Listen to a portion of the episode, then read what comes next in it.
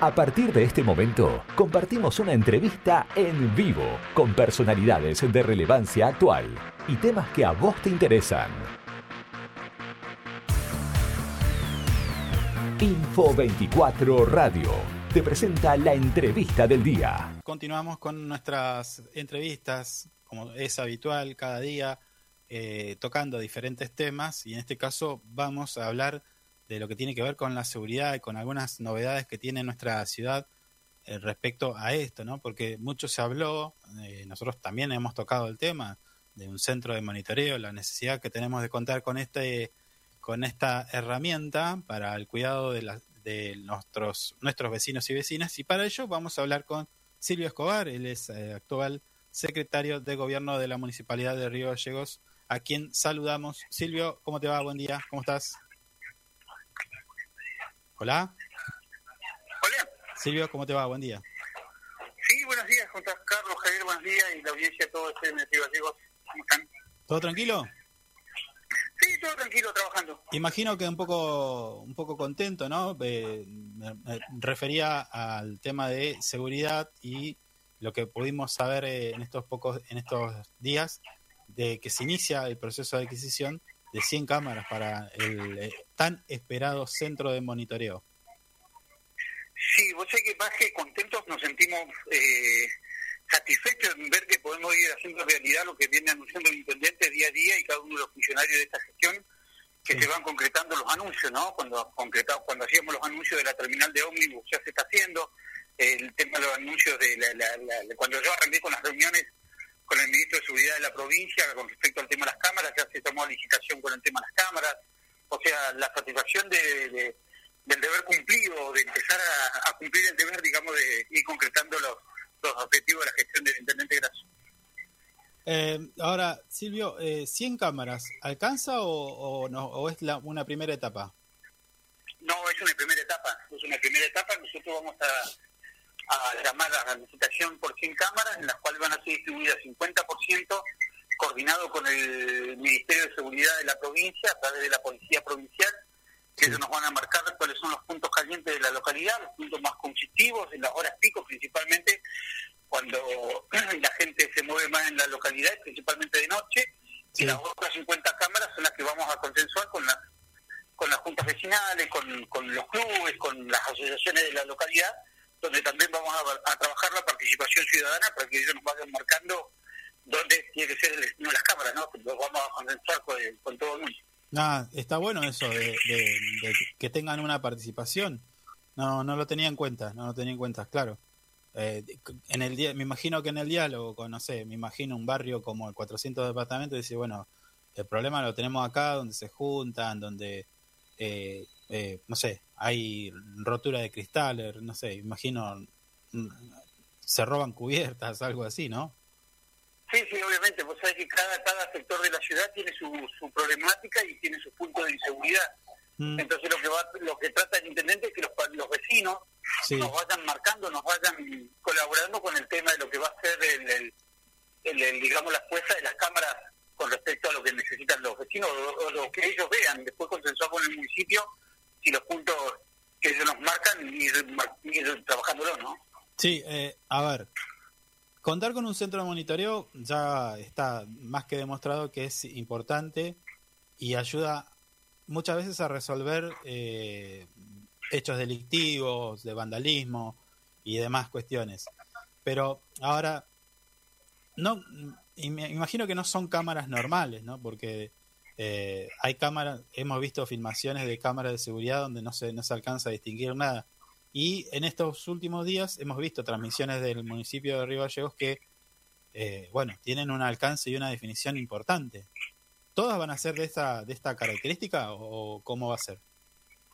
Sí, viste que cuando el Estado llama a una licitación pone las pautas de lo que de lo que quiere comprar y lo que necesita comprar. Sí, el intendente lo que nos ha solicitado, digamos, al, al grupo estamos trabajando en, en el tema es que tratemos de, de- de ponerlo mejor para, para el servicio de los vecinos. Y las cámaras que se están colocando hasta ahora se pueden observar. La que pusimos ahora último fue ahí en Kirchner y San Martín, sí, que es un- son cámaras de alta definición HD, donde el otro día en la prueba yo le decía al director general de informática eh, que enfocara una patente de un vehículo que estaba estacionado y se veía, pero súper clarito, donde se podía identificar el número, incluso las personas que iban caminando en el centro, vos la podías identificar, pero muy, muy bien. Mm. El tema de la alta definición va a ayudar incluso a, aclarar un montón de cosas. Cuando se produzca algún daño en, la vía pública o algún problemita, podemos identificar a las personas que sean los autores.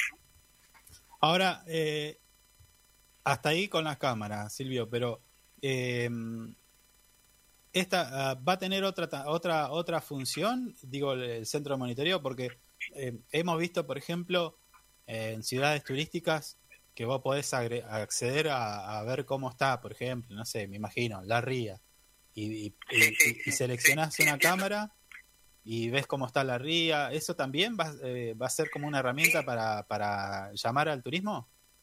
Obviamente va a ser un, elemento más que va a estar guiado no solo a la seguridad, sino también a lo que es la promoción de nuestra de nuestra ciudad en la cuestión turística, ¿no? Vamos a poner cámaras, eh, digamos, en puntos estratégicos de la actualidad, como es el Paseo de los Presidentes, donde la gente de cualquier punto del país o del mundo va a poder entrar a nuestra página y ver, digamos, la cámara que esté ubicada ahí, vamos a ubicar, digamos, en distintos lugares turísticos de la ciudad y la, intención es también utilizarlo no solo en la cuestión de seguridad, sino en la promoción turística de la capital de la provincia. Claro, excelente. ¿Y, las instalaciones del centro de monitoreo van a ser siendo las mismas o, cómo quedó eso?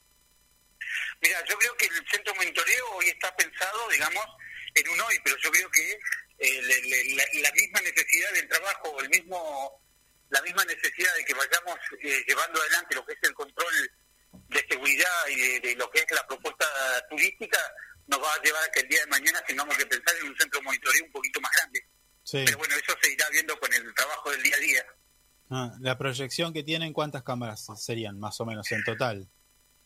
Y nosotros, y gracias a Dios, estamos trabajando con una fibra con una fibra óptica de, muchos pelos, según lo que me explican los técnicos de, Yo no soy muy muy técnico en la cuestión informática, pero lo que me explican es que es una fibra potente y que entrarían muchas cámaras de las que le están necesitando gallegos. O sea, no tendríamos que hacer si vamos a ampliar las cámaras, la inversión sería directamente en el centro de Montevideo y cámaras y no en la cuestión de la fibra óptica, que se está utilizando una fibra óptica de, alta calidad y de muchos pelos, digamos, para poder hacer la conexión de las cámaras. Sí, eh, vos sabés que ahora justo que tocaste este tema de, de la fibra óptica, eh, hubo también un, anuncio en, eh, cuando se dio a conocer que se iban a comprar 100 cámaras y que tenía que ver con el aprovechar el, este tendido de fibra óptica para acceso a internet a los vecinos. Eso está muy bueno. Sí, sí, sí, sí. Sí, porque lo que ha solicitado el intendente que más allá de prestar el servicio de cámara, por eso te digo que el, cable que van a utilizar en la fibra óptica es un cable de, alta potencia, no, sé cómo decirlo, muchos pelos me dicen a mí, donde vamos a poder prestar servicio en algunos sectores de servicio Wi-Fi gratuito para algunos sectores de la localidad. O sea que eso demuestra que el, material que se está utilizando en el tema de la instalación de las cámaras es de, altísima calidad. Se puede observar en, las imágenes, ¿no? Claro, claro, pero también eh, se le da otra otra vueltita de rosca a, aprovechar el recurso. cuando el intendente plantea una cuestión, siempre le está buscando la, vueltita de rosca para que la cuestión sea un poquito mejor. Sí. Entonces, los funcionarios que lo, lo, lo acompañamos al intendente Graso, siempre tenemos que estar dispuestos al medio pasito más, digamos, que nos exige cuando ya estamos llegando a la meta, ¿no? Sí. Ah, recién tocabas el tema de la terminal de ómnibus, eh, de la nueva terminal. ¿Eso cómo, cómo está hoy? Mira, yo hice la visita a la obra de la terminal de ómnibus eh, ayer, antes de ayer, el día lunes, que fui con el secretario de Obras Públicas y el director de obras, y bueno, ahí me estaban mostrando y me explicaban que vienen bastante avanzados con lo que es el tema de tiempo de obras, venimos bien, si Dios quiere, eh, ya estaban tirando la última, los últimos trompos de hormigón, digamos que está permitiendo tirar el invierno para que pueda fraguar bien lo que es el, cemento que va en el tema de, de, las bases y después ya empieza todo lo que es la construcción en seco, entonces va a ir digamos un avance bastante bastante rápido que nos va a permitir concluir la, la, obra en tiempo y forma o un poquito antes por las dudas siempre tenemos el plazo de los 18 meses que se deben cumplir, pero si lo terminamos en, en 16, 15 mejor, ¿no?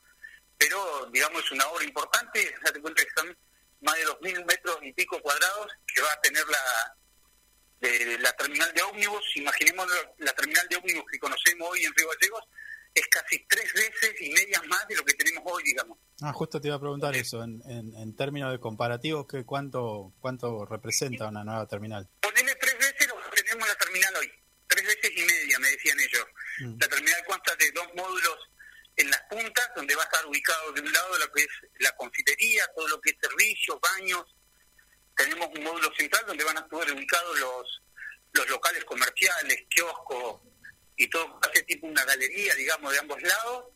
Después tenemos la parte de boletería, la parte del fondo, son dos módulos chiquitos y es una construcción alta que es eh, bien pensado por los arquitectos municipales porque han tomado en cuenta lo que es la vista, lo que es hacia la costanera y la montaña que tenemos enfrente, y no solo eso, sino que tenemos el espectáculo de los aviones que bajan ahí nomás, porque estamos muy cerquita del aeropuerto.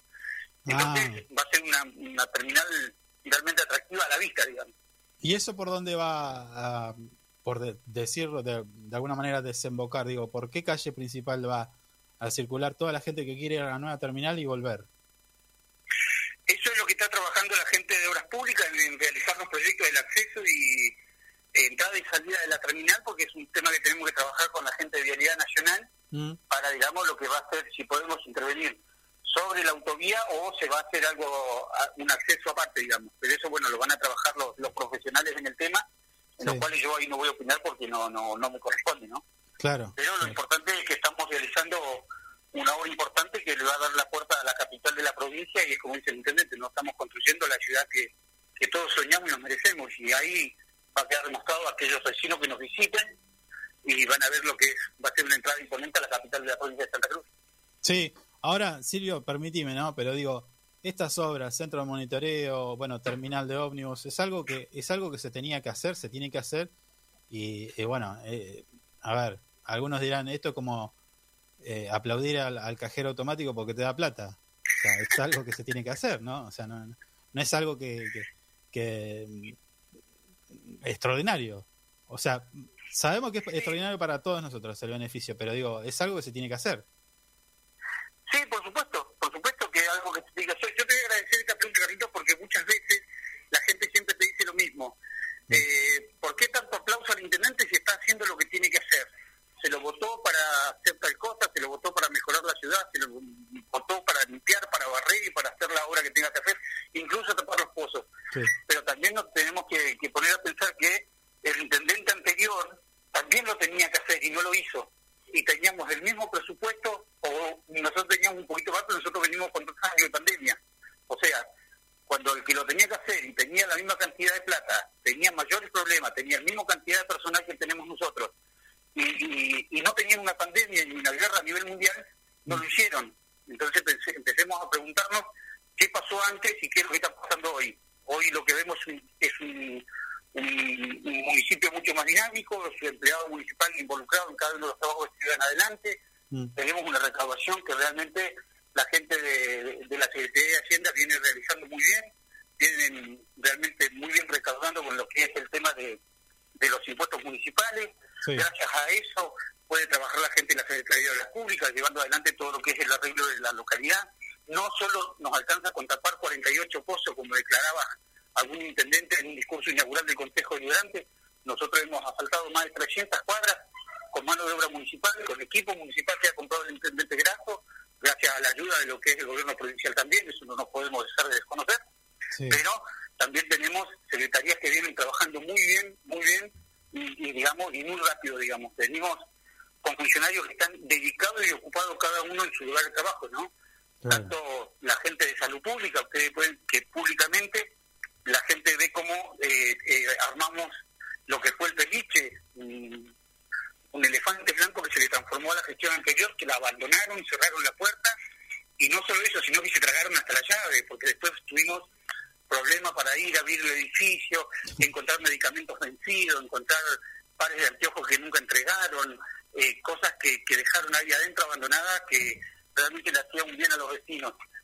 También tenemos una Secretaría de la Niñez que viene trabajando eh, muy, muy, muy bien coordinado con lo que es la justicia, con el juzgado del menor, donde tenemos nuestra secretaria que está todos los días preocupada y ocupada en lo que son el problema de los niños, garantizándole la seguridad y el bienestar de los chicos, ¿no? Sí, sí, sí. Hace unos minutos hablábamos con ella justamente para saber acerca de los detalles de este, de este edificio que quedó abandonado y que hoy ya cuenta con la, la, la, al menos el anuncio de que se va a hacer una licitación pública y, que se va a terminar esta obra, ¿no? Mira, eh, el intendente eso lo decía ayer cuando llamaba la licitación pública de lo que es el ex nido, porque hoy se, y a partir de ayer ya se llama edificio de la Secretaría de la Niñez. Mm.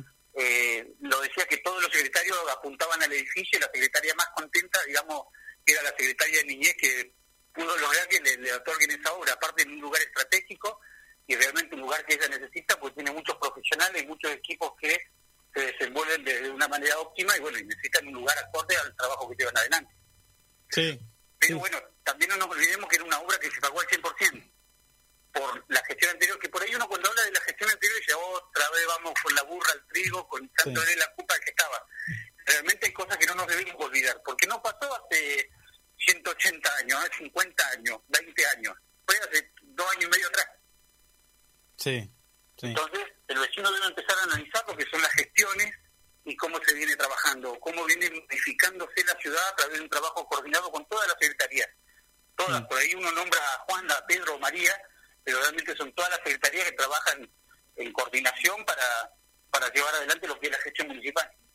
Tal cual, tal cual. Em, no, a ver, la reflexión, es cierto lo que decís, que tenemos que empezar a pensar porque, como decía hace un instante con la licenciada Chalou, eh, tenemos que empezar a tener más memoria de, las cosas que pasaron y, esto, por ejemplo, un, un, edificio abandonado, vandalizado, eh, que ahora, hoy se tiene que pagar, obviamente los precios no son los mismos, porque esto eh, hace años está abandonado, entonces esto se va a pagar más caro. Pero bueno, la, decisión política está para que este, esta obra, el nido, se termine, para que una, eh, Río Gallegos tenga una terminal de ómnibus como corresponde, un centro de monitoreo que venía eh, denunciado, puede ser, denunciado por la oposición. Sí, obviamente. Nosotros vamos a hacer todas las presentaciones que se tengan que hacer y vamos a hacer todas las denuncias y hicimos todo lo que se tenía que hacer. Bueno, no te olvides que nosotros también nos presentamos ante el tribunal de, del tribunal de cuentas cuando fuimos a hacer el tema del transporte y empezamos a trabajar el tema del transporte. Mm. El primero que, que, que, salió con los expedientes bajo el brazo fue el secretario de Hacienda, que fue a hacer una presentación que acá se habían pagado subsidios de vehículos que ni siquiera circulaban y ahora los vecinos pueden disfrutar de un servicio de vehículos cero kilómetros de última generación y aparte tenemos eh, el servicio gratuito que está prestando el municipio conjuntamente con la empresa Citibus, que bueno, ya han hecho el anuncio que a partir de un mes o dos meses más se va a empezar a cobrar el boleto porque vamos a terminar de, cerrar, digamos, lo que es el círculo de la prestación de servicio. Pero acá en el tema de denuncia nosotros no no no le tenemos ir a la justicia, no no lo que sí no tenemos es el ejercicio que tiene la oposición de ir a de recurrir a la justicia cada vez que a ellos o se le presenta algún tipo de cosa o el ejecutivo hace algún tipo de cosa y lo primero que hacen es recurrir a los a los jueces amigos y militantes que tienen inserto hoy en la justicia provincial para detener cualquier tipo de obra que les moleste o que ellos pensaron que podían hacer y no lo hicieron por la inutilidad o la ineficiencia de sus funcionarios de la época. Ahora que tocas el tema, eh, hablando de la oposición, eh, todas estas denuncias, todas estas, estas zancadillas políticas que, de las cuales me estás dando cuenta, tienen que ver con el juego de la política. Y en este sentido, en este sentido te quería consultar, ¿cómo, cómo ves? Eh, porque en estos pocos días se va a realizar una interna dentro del radicalismo y quizás haya una renovación. Digo, por ahí capaz que cambia y, y la oposición tiene dirigentes un poco más acordes a lo que necesita la, la, sociedad, digo, porque presentar una denuncia para impedir una obra no está bueno, digo. Mira, con el tema de, la presentación a la justicia que llevan los muchachos, tienen dos, dos, dos casas y por ahí vemos también el doble discurso que tienen la, la, gente de Cambiemos, la gente de Juntos por un Cambio, la gente del PRO, la gente de... ya no, ni ellos saben cómo se llaman ni dónde van a jugar, pues, eh, dónde se se van a posicionar políticamente. Nosotros podemos decir que siempre somos el partido de todos, somos el frente de todos y somos peronistas. O sea, siempre estuvimos claros dónde estamos parados. Ellos creo que tienen que empezar a definir dónde se encuentran en la cuestión política. Por ahí opinar desde un punto de vista militante desde el Partido Justicialista sobre el tema de la interna del radicalismo, por ahí uno puede decir, este qué opina? Pero también lo que puedo decir es que eh, de las líneas de los amigos de Boñas Blancas siempre están los mismos referentes que vienen hace muchos años, donde siempre están queriéndose ubicar en lo que es eh, los lugares que, que por ahí le corresponde a aquellos que realmente militan día a día. Ustedes pueden ver que en esta interna que se ve en la Unión Cívica Radical tienen una lista de, de correligionarios, digamos, le voy a decir correligionarios, se digo compañeros por ahí se me ofenden, este, donde son únicamente militantes, que es eh, Matías Quintero de Zona Norte, que va por la provincial, y otro muchacho que le dicen... Eh, pero hay como, pero Silvio, hay como una hegemonía, ¿no? Dentro del radicalismo. Sí, sí, sí, obviamente. Pero lo que yo voy es el tema de la militancia que hoy le va a disputar el tema de las listas dentro de la de la Unión Cívica Radical, no dentro de la interna. Eh, con, con Matías Quintero, que es un militante, y con el tema de, Quito Saavedra, que va por la, la, de Río Gallego. Son chicos militantes que lo único que fueron son militantes, digamos. Después no necesitaron ser senadores nacionales, concejales, diputados para presentar su interna. Y te lo puede decir alguien que viene de un movimiento que llegó a la conducción de la Municipalidad de Río Gallego, donde también venimos de la misma base, digamos, de la militancia, del barrio, de caminar y golpear puertas. Sí, sí, tuvimos.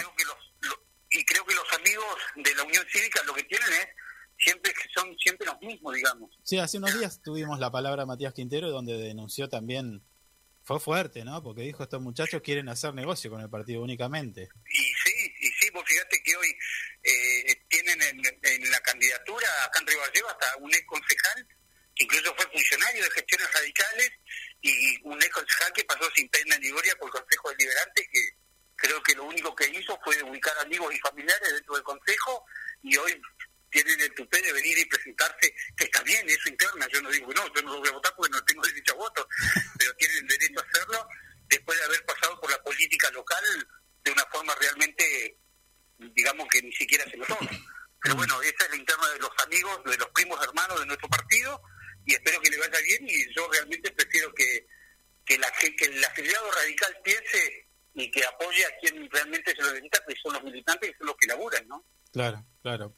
Bueno, Silvio, la verdad que es interesante charlar con vos, pero nos estamos quedando sin tiempo, así que eh, queda abierta la invitación para que en algún momento volvamos a charlar eh, y que estemos hablando de la terminación de un nido, de ya la puesta en funcionamiento del centro monitoreo o de la inauguración de la terminal de ómnibus. Así que bueno, felicitaciones y esperemos que eh, bueno esta vara alta que ustedes eh, de la cual eh, siempre hablan sea sea sea predominante también, no importa el color político, sino que sea para el beneficio de todos los vecinos y vecinas de Río Gallegos. Obviamente nosotros lo que queremos es que cada gestión que esté ocupada en, en, en, administrar lo que son los recursos de los vecinos y llevar adelante la obra para los vecinos piense primero y principal en los vecinos más allá de las cuestiones partidarias y cómo llega uno acá cantando la marcha, uno cantando la marcha del otro, pero lo principal es el vecino, ¿no? La preocupación es que lleve adelante los objetivos y cuando uno realiza una obra que es de cuestión de Estado, el otro que viene atrás en la otra gestión la cuide, la sepa administrar y la sepa la sepa llevar adelante y no solo que sean ponerle llave a las puertas de los edificios y retirarse, ¿no? Sí. Sí, Así que bueno, yo te agradezco también la oportunidad de comunicarme con los vecinos a través de, tu radio, bueno, dejarle un saludo y un abrazo cordial a Javier, para vos y para toda la audiencia de este Río Bueno, gracias. Un saludo, abrazo.